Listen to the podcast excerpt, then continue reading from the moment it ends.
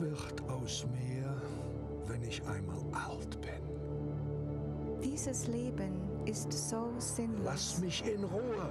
Diese Leute sind so schlecht. Warum geht es den anderen denn so viel besser? Vielleicht bin ich unheilbar krank.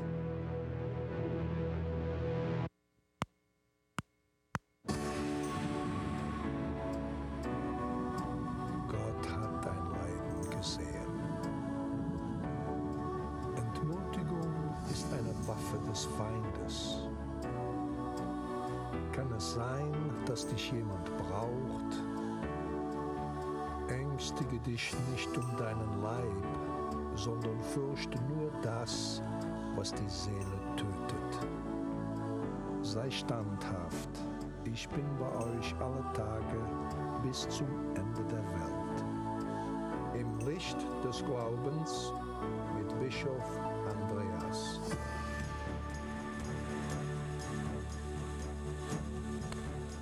Liebe Zuschauer, ich darf Sie sehr herzlich begrüßen und mich zunächst einmal Ihnen vorstellen. Mein Name ist Weihbischof Andreas Laun vom, von Salzburg. Und äh, ich war in meinem früheren Leben, bevor ich Weihbischof wurde, vor einigen Jahren Moraltheologe und Pfarrer in einer kleinen Pfarre von Wien, am Stadtrand von Wien. Ich gehöre außerdem äh, der Kongregation der Oblaten des heiligen Franz von Sales an. Und das ist für mich sehr wichtig, weil äh, der heilige Franz von Sales wurde von der Kirche zum Patron der Journalisten ernannt. Und äh, Sie sehen, am Fernsehen zu arbeiten oder in einer Zeitung oder wo auch immer in der Öffentlichkeit, in den Massenmedien, ist eine journalistische Aufgabe. Und so fühle ich mich auch besonders beschützt und begleitet von meinem Ordenspatron. Noch wichtiger ist das, was ich mit Ihnen, hoffentlich mit den meisten von Ihnen gemeinsam habe, nämlich ein getaufter Christ zu sein und dadurch verbunden zu sein mit Christus und mit seiner Kirche. Heute möchte ich mit Ihnen nämlich sprechen von der Kirche und zwar besonders von der Krise, die sie derzeit durchlebt, einer Krise, die durchaus schwer zu nennen ist und keine Kleinigkeit ist. Natürlich kann man sagen, und man sagt es mit Recht, äh, die Kirche hatte immer auch schwere Zeiten.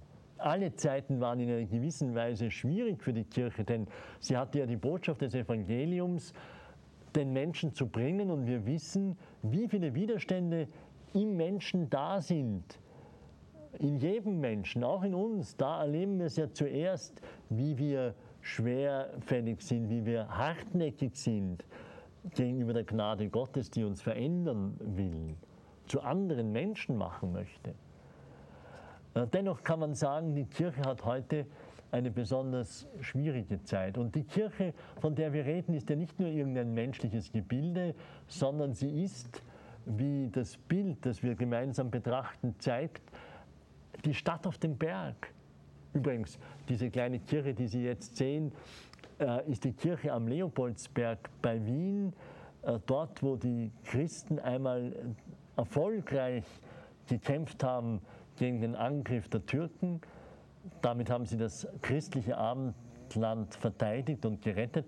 Aber ich möchte dieses Bild vor allem interpretieren als die Stadt auf dem Berg, von der Christus sagt, ihr seid wie eine Stadt auf dem Berg, die weithin leuchtet, die die Menschen anzieht, etwas sichtbar macht von dem, was von Gott kommt. Und so gesehen auch das himmlische Jerusalem symbolisierend. Diese Kirche, zu der wir die Ehre haben zu gehören, durch die Taufe haben wir Bürgerrecht im himmlischen Jerusalem und gehören zu der Stadt auf dem Berg, von der Christus spricht. Was für ein Glück und was für eine Ehre. Aber auch was für eine Tragödie, wenn wir sehen müssen, wie diese Kirche äh, in großer Not ist und verwüstet wird und ihr Licht verdunkelt wird. Natürlich, äh, liebe Freunde, wir müssen sehr vorsichtig sein. Nicht jede Kritik an der Kirche, das heißt an den Menschen, die zu ihr gehören, ist schon eine bösartige Kritik. Ganz im Gegenteil, man muss sagen, oft genug bedarf es, nein, immer bedarf es auch der Kritik an den Menschen in der Kirche, an uns selber vor allem. Die Kirche ist immer eine, die der Reform bedarf. Das ist eine uralte Erkenntnis und äh, daher müssen wir immer, wenn Kritik und Infragestellung aufkommt, sorgfältig prüfen, ist es die Verteidigung unserer Sündigkeit, unserer sündigen Strukturen, unserer Irrtümer, die sich eingeschlichen haben können in diese unfehlbare Kirche? Oder ist es ein Angriff auf die Kirche selbst, auf das, was Christus gewollt hat? Das ist immer die Frage bei allen Auseinandersetzungen um die Kirche, denn oft genug äh, hat man auch wahre Reformen verleumdet und damit abgewehrt und sich in der eigenen Sündigkeit verschanzt, indem man behauptet hat, das sei gegen den Geist der Kirche, das sei gegen die Lehre der Kirche und so weiter. Also, wir müssen immer unterscheiden. Natürlich, es geht nicht anders. Und dazu müssen wir nachdenken und dazu müssen wir vergleichen, was ist die authentische Botschaft von Christus und was steht heute an, was sind die Zeichen der Zeit. Das hindert mich aber nicht zu sagen, äh, dass es doch einige Zeichen der Zeit gibt, die äh, große Bedenken auslösen, wo man sagen, müssen, sagen muss, es ist etwas krank und wir müssen sehen, wie wir diese Krankheit heilen können, um die geliebte Kirche zu erhalten, um ihre Strahlkraft in dieser Welt zu erhalten. Ach, sie wird nicht untergehen. Ganz sicher nicht. Christus hat uns die Verheißung gegeben aber, aber sie kann Schaden nehmen. Und Gott wird uns einmal fragen, was jeder von uns an seinem Platz zur Verbreitung des Evangeliums getan hat, wie er für diese Kirche sein Leben eingesetzt hat oder ob er nur als träger Zuschauer an all diesen Fragen vorbeigegangen ist. Wo sind die Probleme heute? Äh, mir scheint, äh, historisch gesehen kann man sagen, es hat sich eine krisenhafte Entwicklung aufgetan, hat begonnen äh, mit oder in der Folge der Enzyklika Humane Vitae. Blenden wir zurück. Die Älteren unter uns werden sich wahrscheinlich noch erinnern. In den 60er Jahren äh, gab es äh, doch auch eine Diskussion über die richtigen Wege in der Frage der Empfängnisregelung und eine Reihe von Theologen ähm, gute kirchliche Theologen haben damals geglaubt, es könnte vielleicht doch eine Änderung der kirchlichen Lehre geben. Das heißt, die bisher gelehrte Position wäre doch nicht äh, von Gott und entspreche nicht der Wahrheit. Daher könne die Kirche diese Position ändern und dann werde es auch eine Möglichkeit geben, Mittel der künstlichen Verhütung einzusetzen. Dann kam die Enzyklika von Paul VI., Humane Vitae. Und Paul VI. hat äh, zur Überraschung und für viele zur schmerzlichen Überraschung gelehrt, so leid es ihm tut, den Menschen etwas Hartes sagen zu müssen, er muss aussprechen, es ist vom göttlichen Gesetz her nicht erlaubt, in, den, in die geschlechtliche Vereinigung von Mann und Frau durch Verhütungsmittel einzugreifen. Ich weiß, das ist eine sehr leidvolle Frage und äh, wir müssen uns einmal Zeit nehmen, darüber zu reden. Das müssen wir zum Thema machen, auch in einer dieser Sendungen. Heute möchte ich aber von etwas anderem reden, nämlich von den Folgen dieser Enzyklika, die Paul VI. übrigens vorausgesehen hat. Vielleicht nicht in der Dramatik, in der sie eingetreten sind. Denn was waren die Folgen? Die Folge war, nach einem gewissen ersten Schock und einer gewissen Ratlosigkeit bei vielen, dass ein gewaltiger Protest gegen den Papst erhoben wurde und man muss sagen, schmerzlicherweise äh, von vielen Theologen äh, über die ganze, zumindest über die ganze westliche Welt hin.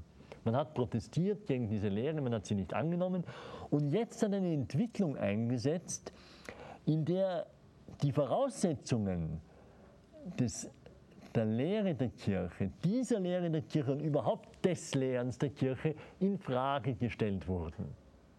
Und so hat man unter anderem gesagt, äh, man darf doch nicht blind gehorchen, das war ein sehr entscheidendes Argument, sondern es geht immer nur um die Einsichtigkeit der Argumente und nur dann könne die Kirche so etwas wie Gehorsam der Gläubigen beanspruchen.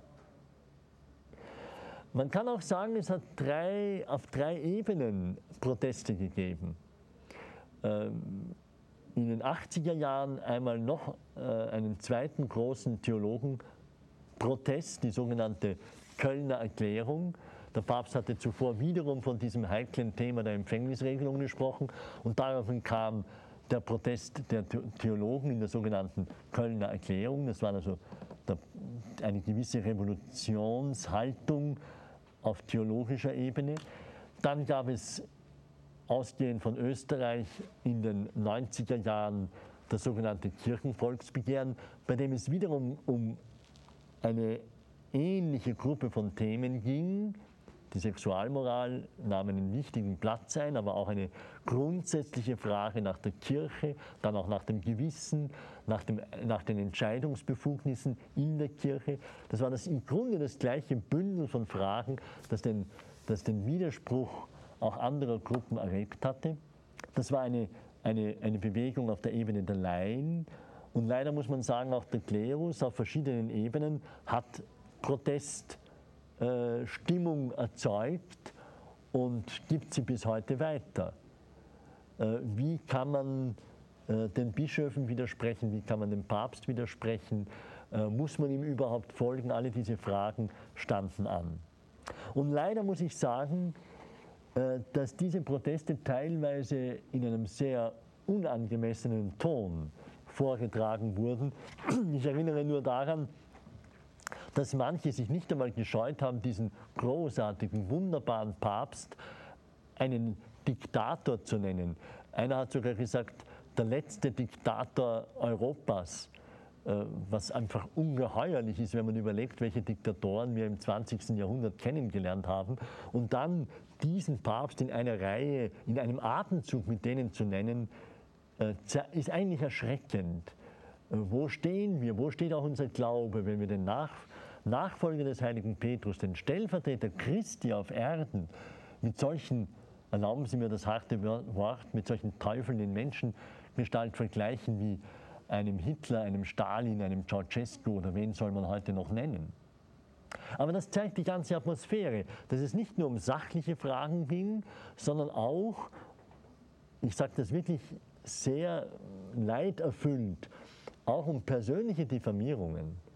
Und mir scheint, das ist eine ganz schlechte Atmosphäre für einen wirklichen Dialog und eine Auseinandersetzung, wie sie Christen angemessen wäre. Denn wir können nur dann wirklich als Christen miteinander reden, wenn die Ehrfurcht vor dem anderen äh, spürbar bleibt und dass es klar ist, dass wir nicht Recht haben wollen gegen jemanden, sondern dass es nur darum geht, die Wahrheit zu erkennen und sich gemeinsam der Wahrheit unterzuordnen, einer Wahrheit, die größer ist als wir, nämlich die Wahrheit, die von Gott kommt. Nur darum sollte es gehen. Vielleicht darf ich an dieser Stelle, was die Ehrfurcht betrifft, den großen äh, Schriftsteller Josef Roth zitieren, der in seiner Analyse des Antisemitismus sagt, äh, die eigentlich tiefste Wurzel des Antisemitismus ist die Verneinung der Pietas, also der, der, Ablehnung von allem, was heilig ist und der Verächtlichmachung des Heiligen. Und mir scheint, dass Josef Roth da etwas ganz Zentrales getroffen hat und etwas, was auch wichtig ist für unsere Auseinandersetzungen, denn der Mensch ist Ebenbild Gottes und daher etwas Heiliges und zu Respektierendes. Und dass in unserer Kirchenkrise nicht nur Sachfragen anstehen, sondern auch der Ton, wie die Menschen mit, miteinander umgehen und vor allem gegenüber dem von Gott eingesetzten kirchlichen Amt, ist eine ganz wichtige Frage. Soweit einmal zur Einleitung. Wir müssen noch weiterreden, was diese Krise bedeutet, worin sie besteht und wie wir sie mit der Hilfe Gottes, denn alleine sind wir zu schwach, auch überwinden können.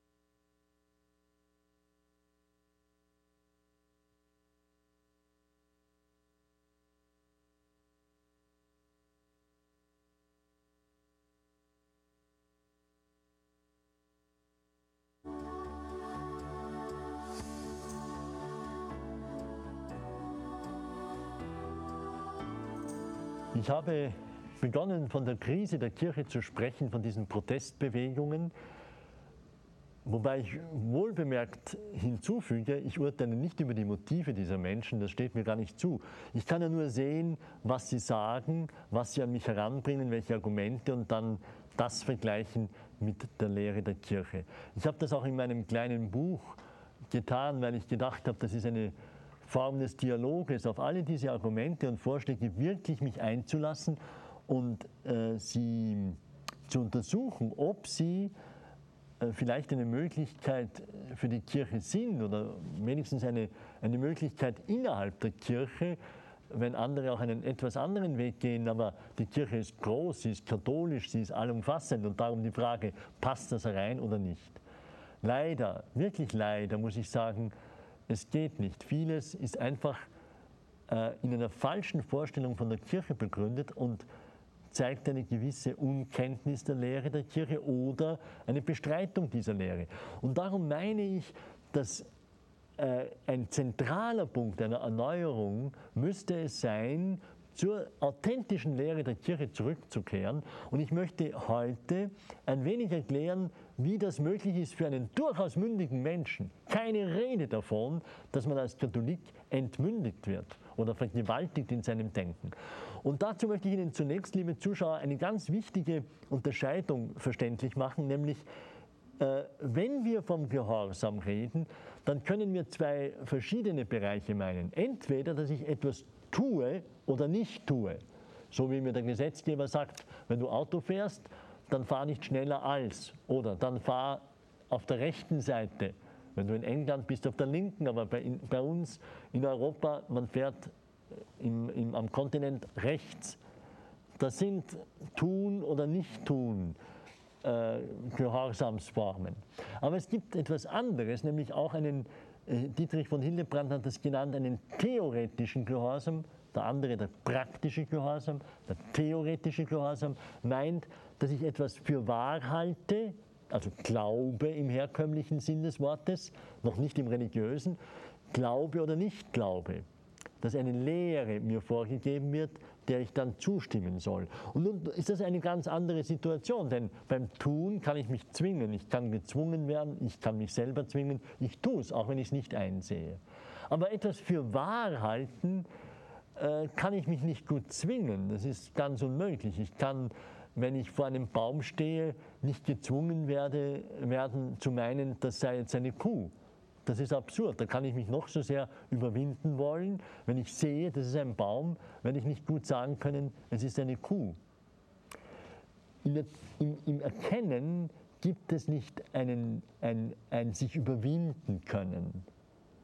Trotzdem stellen wir natürlich fest, dass wir sehr oft auf Autoritäten bezüglich des Wissens angewiesen sind. Äh, mein Arzt sagt mir etwas und ich glaube es ihm. Ich könnte es nachprüfen, aber in Wirklichkeit kann ich es nicht nachprüfen, weil mein Leben zu kurz ist, um alles zu lernen und alles zu prüfen und alles zu studieren. Äh, wenn ich Auto fahre, muss ich ja auch vertrauen, glauben, dass es so ist, dass das so und so funktioniert. Bei meinem Computer, ich schreibe damit, aber ich, ich könnte ihn nicht bauen. Und so bin ich immer oft und oft angewiesen auf Glauben und aufgrund dieses Glaubens handle ich dann. Aber meine lieben Zuschauer, das ist kein blinder Glaube, da steckt auch von meiner Seite her viel Erfahrung, dass ich sehe, dass es funktioniert, dass äh, vertrauenswürdige Menschen mir etwas sagen. Und aufgrund dieses Erkenntnis der Leute, die mir da etwas sagen, der Erfahrung, die ich damit gemacht habe, schenke ich dann Vertrauen und halte etwas für wahr. Und genau da sind wir an einem richtigen Punkt. Das Lehramt ist nämlich nicht eine Entmündigung meiner Person, sondern eine Hilfe, um Dinge, die ich unmöglich aus eigener Kraft alles über, überprüfen könnte, äh, äh, hilft mir das Lehramt, Sicherheit zu gewinnen. Äh, ich vergleiche es sehr gerne mit einer Straßenkarte, deren ich mich bediene in einem fremden Land, äh, dass ich nicht selber ohne weiteres erforschen kann. Ich muss weiterkommen, ich muss mein Ziel erreichen. Darum gibt man mir eine Straße, Straßenkarte und es wäre einfach verrückt anzunehmen, ich bin jetzt entmündigt worden, weil ich eine vorgegebene Straßenkarte benutze. Aber Hand aufs Herz, in der Auslegung der Offenbarung Gottes, über Gott redet, über seine Gebote, da wäre doch jeder von uns auch überfordert. Nicht, weil wir dumm sind, das will ich überhaupt nicht behaupten, abgesehen davon, dass natürlich die Begabungen auch sehr verschieden sind. Aber wenn man leben will und es ein wichtiges Element des Lebens ist, dann brauchen wir Sicherheit. Und zwar eine Sicherheit, die ich nicht immer selber erst aufbauen äh, muss, sondern Sicherheit, die mir zugereicht wird, so wie in allen anderen Bereichen des Lebens. Denken Sie an die, noch einmal an die ganzen technischen Instrumente, deren Sie sich bedienen. Das brauchen wir. Und so leben wir und auch im Religiösen äh, gibt Gott uns die Möglichkeit, äh, durch seine Kirche zu einer Sicherheit zu gelangen, die entlastend ist. Ich darf Ihnen vielleicht äh, vorlesen äh, diesen großen äh, Text des Katechismus, ein Nachschlagewerk. Sie sollten sich dessen bedienen. Hoffentlich haben Sie einen zu Hause. Es ist ein Nachschlagewerk für jeden Katholiken und auch jeden anderen, der etwas authentisch wissen will von der katholischen Kirche. Also im Katechismus heißt es in der Nummer 889, und da hören Sie mir bitte gut zu, damit Sie das wirklich verstehen, äh, wovon die Rede ist um die Kirche in der Reinheit des von den Aposteln überlieferten Glaubens zu erhalten. Darum geht es also, die Reinheit des von den Aposteln überlieferten Glaubens. Wollte Christus, der ja die Wahrheit ist, seine Kirche an seiner eigenen Unfehlbarkeit teilhaben lassen. Durch den übernatürlichen Glaubenssinn hält das Gottesvolk unter Leitung des lebendigen Lehramtes der Kirche den Glauben unverlierbar fest. Das ist es. Also nicht aus einer eigenen Kraft, sondern es ist eine Gabe Gottes an die Kirche. Christus wollte dieser Kirche eine Teilhabe geben an seiner eigenen Unfehlbarkeit. Darum geht es. Dass wir in einem Bereich, wo wir auf uns selbst gestellt überfordert wären, das dürfen wir noch zugeben, von Christus eine Gabe bekommen, die uns hilft, die uns erkennen lässt, was der Wille Gottes ist. Äh, sie bewahrt uns vor jener Verwirrung, gegen die, oder um von der bewahrt zu bleiben, wir bei jeder heiligen Messe nach dem Vater unser beten. Bewahre uns vor Verwirrung und Sünde, auch vor der Verwirrung, dass wir durch den großen Verwirrer, den Diabolus, das heißt nämlich Verwirrer, dass wir nicht abgelenkt werden und in falsche Ideen, auch falsche religiöse Ideen hineingeraten. Und wir wissen noch, dass Christus der Kirche diese Gabe gegeben hat, aber keineswegs äh, uns Einzelchristen gleichsam automatisch bewahrt vor Irrtümern. Wie viele Irrtümer sind in die Kirche schon eingedrungen und wurden nur sehr mühsam wieder ausgeschieden? Wie viel Unheil haben sie angerichtet? Das ist eine ganz kostbare Gabe, diese Gabe der Wahrheit, aber die bedarf auch unseres Mittuns, wie alles, was wir empfangen von Gott, unseres Mittuns, unseres denkenden Mittuns, unseres Nachdenkens, was das bedeutet. Zum Beispiel ein solcher Satz. Von selber, mechanisch, automatisch handelt Gott mit uns nicht. Er nimmt uns ja ernst als Personen mit den Gaben, die er uns gegeben hat. Nur Gott weiß auch, wo unsere Grenzen sind und wo unsere natürlich auch sündigen Schwächen sind und die ergänzt er mit seinen Gaben. Legt diese Gaben in unsere Reichweite, dann können wir sie uns aneignen. Und darum hören wir auf dieses Lehramt der Kirche als in einer so verwirrten Zeit wie der unsrigen besonders kostbaren Gabe. Natürlich kann man das Lehramt auch falsch verstehen, man kann es übertreiben, man kann alles Mögliche wieder falsch machen. Aber man muss auch eben wissen, was das Lehramt ist und was es nicht ist und was es kann und was es nicht kann, nach dem Willen Gottes. Das ist nicht unsere Erfindung. Und lassen Sie mich noch ein letztes sagen, was ganz wichtig ist, um das zu verstehen, diese Bereitschaft des Hinhörens, nämlich das Lehramt ist nicht nur nicht ein Ausschalten meines Denkens, sondern ist ein, ein organisches Zueinander zu meinem Denken und fordert dieses Denken auch heraus.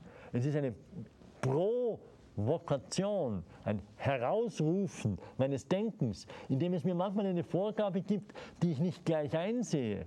Aber dann geht es mir so wie einem Wissenschaftler, der etwas feststellt. Es ist so, aber meine Theorie passt nicht dazu. Aber warum ist es so? Es ist ja doch so. Und dann beginnt mein Denken und meine geistige Auseinandersetzung. Und das ist etwas ganz Wichtiges in meinem Leben. Ich denke mir, ich wäre schon in vielen Bereichen wahrscheinlich dem, dem Sog der, der Zeit, des Zeitgeistes erlegen, wenn ich nicht diesen Rückhalt gehabt hätte in dieser wunderbaren Gabe Christi an seine geliebte Kirche, die er davor bewahrt, einfach den Irrtümern der Zeit zu erliegen. Oh ja, die Christen sind schon oft erlegen, die einzelnen Christen. Aber die Kirche als solche erliegt nicht. Und Sie und ich können uns daran festhalten und orientieren.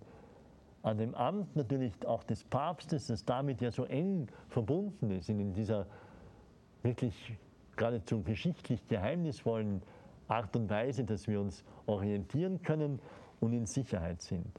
Meine lieben Freunde, wenn wir die Kirche erneuern wollen, dann müssen wir vieles tun und darüber müsste man reden. Aber ein Punkt ist ohne Zweifel eine große Treue zu dieser Gabe der unfehlbaren Lehre in der Kirche.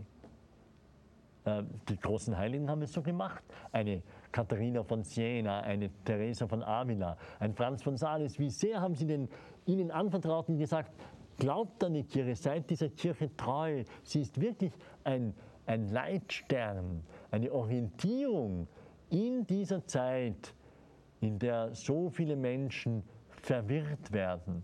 Und wir wissen, wie Menschen verwirrbar sind, auch wenn sie gescheit sind, Doktorate haben und alles, wie viele sind dem Nationalsozialismus erlegen und seinen verrückten und absurden Theorien. Wir brauchen die Kirche und wir brauchen diese Gabe Gottes. Sie ist ein ganz großes Geschenk in unserem Leben. Ich freue mich, dass Sie mir zugehört haben. Ich danke Ihnen und ich hoffe, dass wir uns bald wiedersehen und wieder über eines der vielen Themen des Evangeliums reden können. Danke Ihnen.